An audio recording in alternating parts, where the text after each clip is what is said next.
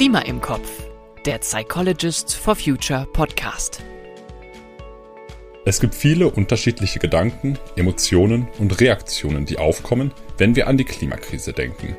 Die Klimakrise kann uns zum Grübeln bringen, uns Angst machen, uns wütend machen, uns ausbremsen oder uns gerade zum Handeln motivieren.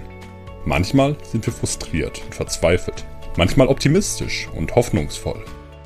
Also wir sprechen sehr viel über den Klimawandel. Spricht man schon gut drüber, aber oberflächlich eigentlich mehr, ne? Wie es früher war und wie es heute ist. Dass man sich eben der Endlichkeit unserer Ressourcen bewusst ist und auch danach handelt. Ich habe da große Angst davor. Ja, manchmal auch Ärger und Wut, weil es eigentlich einfach sein könnte. Mich wirklich richtig reinzuhängen, Sachen auszuarbeiten, da habe ich gar keine Zeit für. Ohne Plastik geht überhaupt gar nicht, wenn man einkauft. Nur wenn ich das als einzige so isoliert mache, was nützt das denn eigentlich? Uns gehört die Welt nicht, wir leihen sie nur von unseren Kindern.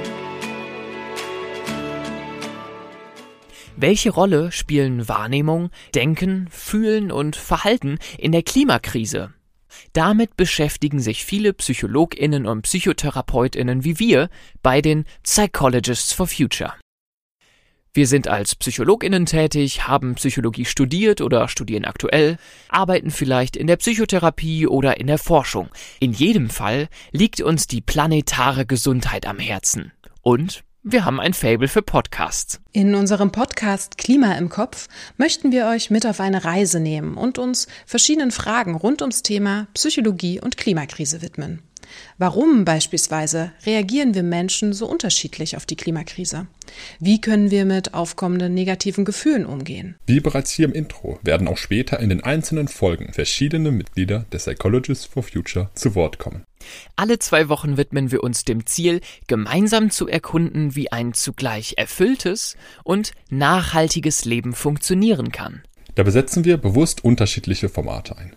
Mal führen wir Interviews, mal diskutieren wir untereinander, mal erklären wir etwas und mal tauchen wir mit euch ab in Selbsterfahrung. Wir laden euch ein, uns auf unserer Reise von Anfang bis zum Ende chronologisch zu begleiten oder einfach querbeet durch die Folgen zu stöbern, die euch am meisten interessieren. Wir freuen uns, wenn ihr in Zukunft dabei seid.